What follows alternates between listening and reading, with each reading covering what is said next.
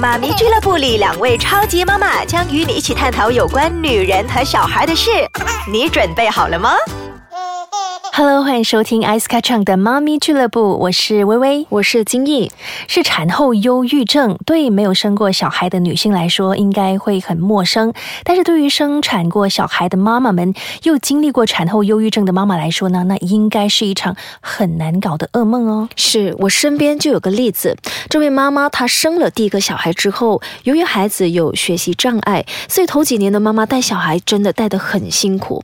那后来怀了第二胎，有可能是精神过于紧绷，第一胎宝宝的发育不全，给她带来太大的压力，所以导致她生了第二个宝宝之后呢，就患上了严重的产后忧郁症。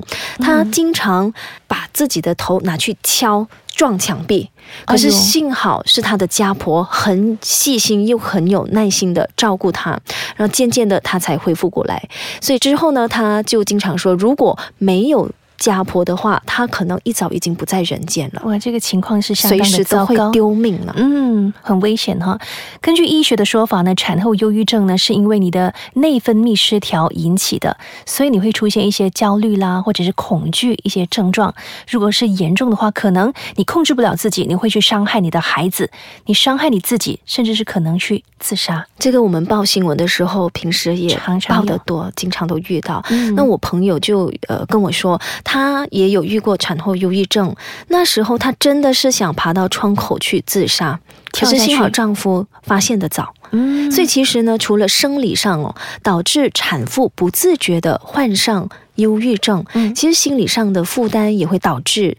产后忧郁症，比方说过于担心照顾宝宝不来啊，嗯或者是压力，或者是无法适应角色的转变，是突然当妈妈多了很多的责任。是，再来就是面对身材的变化，比如肥胖啊、脱发，或者是睡眠不足引起的各种皮肤问题。所以它就像是一个恶性循环，因为你照顾宝宝嘛，本来已经是很难有属于自己的一个时间呢，在失去自由又没有时间照顾自己的仪容的情况下，所以让原本产后有忧郁症的妈妈呢更加的难过。它就是生理和心理上双重的一个攻击。嗯，那么今天我们再度请来了医美专家 Dr. 六，跟我们分享医美能帮助走出产后忧郁症吗道德六你好，Hello，大家欢好，我是道德六，谢谢。那道德六你在医美领域这么多年，应该也看过不少的产后忧郁症的妈妈的上门求救吧？他们严重到什么地步呢？最严重的其实，呃，我记得有一个个案哈，她的丈夫就是半推半拖拉把她带进来的。其实什么原因呢？是因为他们有忧郁症的人哈，他们是活在自己的世界里面。他们根本不知道自己有患上了忧郁症，很多时候往往，呃，如果那个丈夫或者是他的家人不够谨慎的话，他们可能忽略了这一点，因为他们觉得反正在家里就是顾孩子啊、煮饭啊、打扫啊，有很难吗？但是他们忽略了他们情绪上的负担，嗯，要家人发现的早。是幸好家人发现的早，然后过后就一直要跟他说话，然后让他知道其实他的原点是发在哪里。比方说，他们对自己的那个身材走样很懊恼，然后他们不想见人，然后甚至放弃了打扮，又或者是他们因为脱发的现象，嗯，因为一直要照顾宝宝，可能半夜要起床，加上内分泌的那个作祟，变到全部整个生理的反应全部已经是变得不一样了。嗯，好他像放弃们接受不了自己了。好像放弃自己，然后完全是另外一个身体，他感觉上，诶，这不是我。但是这个是慢慢、慢慢、慢慢，因为在荷尔蒙的作祟之下，你可能失去了自我。嗯，所以这个丈夫其实他要加把劲，去了解一下自己的老婆发生了什么事情，这样子嗯，那刚才你说的那个个案，就是丈夫拖着他的太太上门求救，是要你帮他改造老婆吗？他首先他是脱发，他脱发挺严重的。其实女生脱发的个案呢，呃，说多不多，说少不少，男生会比较多。但是在产后脱发的个案呢，他就是这个，他在拖进来的时候呢，他就说：“你看我的老婆的头发。”但是他很好，这个这个丈夫他很好，他就怕刺激到他的的老婆哪一根神经线，就说：“哦，你其实我把它交给你，你帮我改造一下她。她她以前很漂亮，现在更多了一份女人味。她用字也很小心，是哪怕伤害他老婆的心，但是其实我明白他想要表达些什么。如果了就是肥胖、妊娠纹，如果是黑斑，他反正就说我把我的老婆交给你了，你帮我改造一下他嘛。哇，就是从头到尾。是的确，那么难怪头发他会丧失了信心，完全就变成另外一个人了。对。比较普遍的个案呢，我们就讲说他的那个 serious 的程度比较低的那个呢，就是说啊，有一点点的那个肥胖啦，有一种体重问题啦，他们没事的。嗯但是我有发觉到，如果生产了过后，有立刻回去职场岗位的话，他们那个产后忧郁症的问题比较少，嗯，而且是恢复。的快。是恢复的比较快，的确。嗯，那么到底医美有哪些疗程呢？是可以帮助到这一些产后忧郁症或者是产后出现的一些症状呢？我们稍后回来再继续跟大家分享。Hello，欢迎回到妈咪俱乐部，我是微微，我是金叶，是 Doctor Liu 在现场的 Doctor Liu。我们大部分的妈妈呢，比较注重的是哪一方面的改善呢？是脸部吗？还是身材呢？身材占大多数，嗯，就是是肥胖，是这是最让人难过，但是也最难搞的。嗯，能怎么样帮到他们呢？呃，如果是身材肥胖的话，那种就是其实他们想要回到还没生产之前的身材，就要看他增加了多少的体重，或者是多少的那个脂肪在他身体里面，需要我们帮他去解决。可能他们从 S size S 可能增加着去到 L，那么我们会坦白跟他说，你要回到去 S 不是不可能，但是有一定的挑战性。要不我们先回到去 M。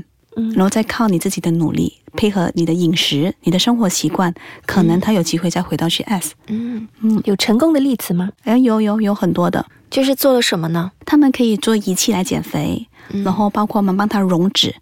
然后也是有增值类型的呃那个疗程，就是包括我们打那个溶脂针这样子都有，或者是排汗的，它属于水肿型的。嗯，一般上需要花多少的时间呢，去让一个人恢复原本的体重？哦，这个就要看他自己的那个他的 aim，他的那个目标放在哪里。如果他放到很高的话，相比之下，我跟他说，你时间给我长一些，一年或者是半年，半年左右了。通常我们这样子说，为什么我不能跟他说一个月、两个月？这是不可能的事情，因为你在暴肥、暴瘦的状况呢，你的反弹也相当之快。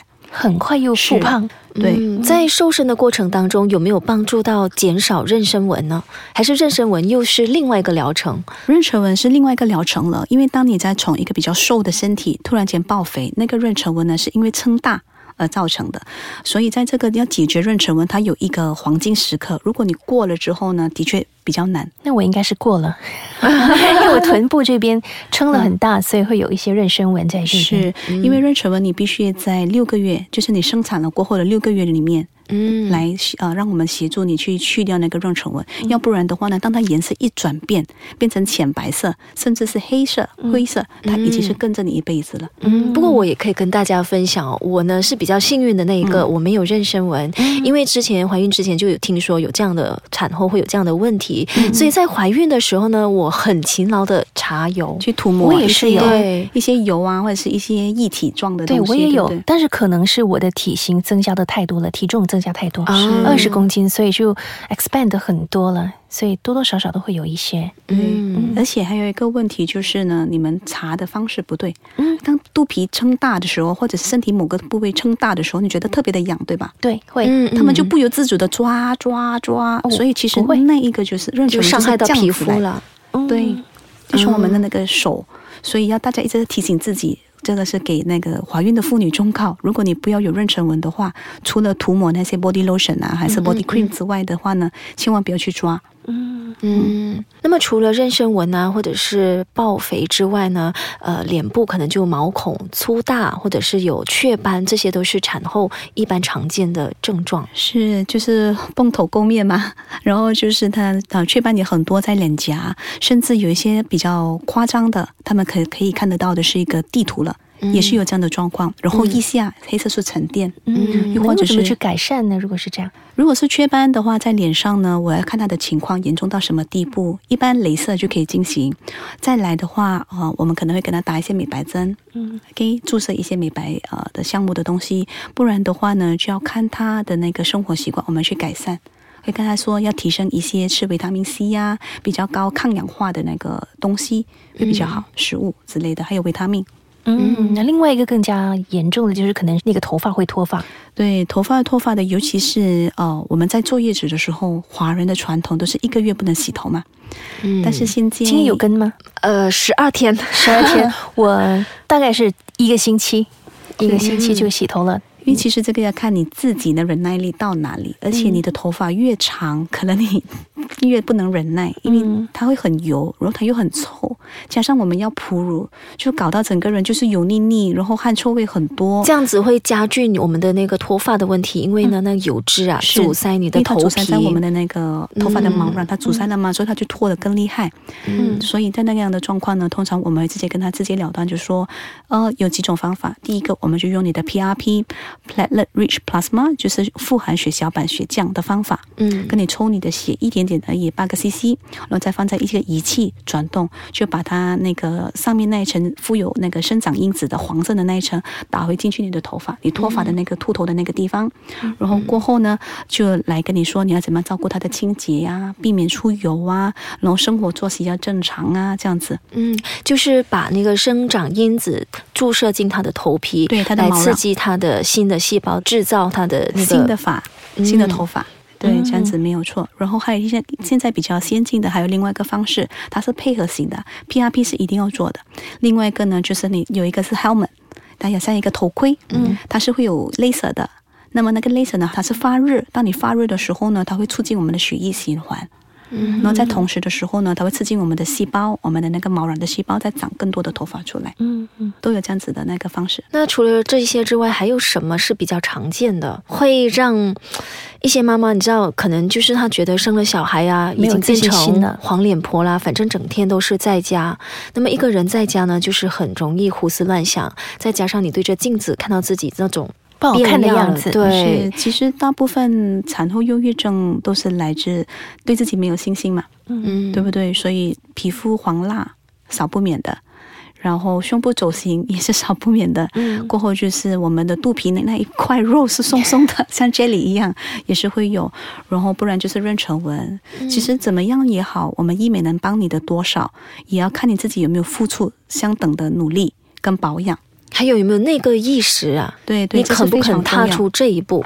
就是知道自己的那个状态已经不好了，但是要怎么去寻求帮忙，我们是鼓吹不要妥协，干嘛要妥协？要让自己美美的，要让有自信嗯自己美有。自信就是不要有一种想法，反正我已经是妈妈啦，是没有人看啦，对我没有市场啦，没关系啦，啊站出去也没有人会看我多一眼啦。其实不是这样子的，你扮的美美不是让人家看，是为了你自己。自己。嗯因为你站出去的时候，你会有散顾一种气质。嗯嗯做妈妈也可以很漂亮，也可以很辣。很自信、是快乐的妈妈，觉得这样子反而更加呃，能够让宝宝在一个健康的环境、正能量的一个环境长大。因为我们必须要灌输，学会爱自己，你才能够爱别人。所以你的宝宝也在同一个时候，他会学习要先爱自己，他会才会爱别人。嗯，嗯，所以即便不是产后忧郁症，如果说通过医美，最终呢能够让日渐出现疲态的妈妈们获得外观上的一些改善，你知道，因为有一些妈妈就是长期都是睡眠不足，一看眼睛就知道她们是不是带小孩的妈妈了。那么如果能够达到像德德六刚才说的那个，通过 PRB 啊、生长因子啊，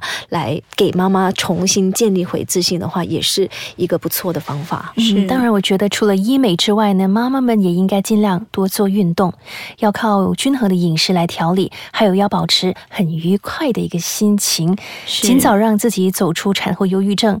而身为丈夫的，我想也可以呃多点去体恤老婆，要让他知道，哎，你在这个情况呢，其实我在旁边扶持着你的，你不是孤单的一个人的。嗯，那毕竟呢，产后忧郁症也不是他想要的嘛，对，这是女人分娩过后呢，那个内分泌出现了一些状况而产生的一种生理反应。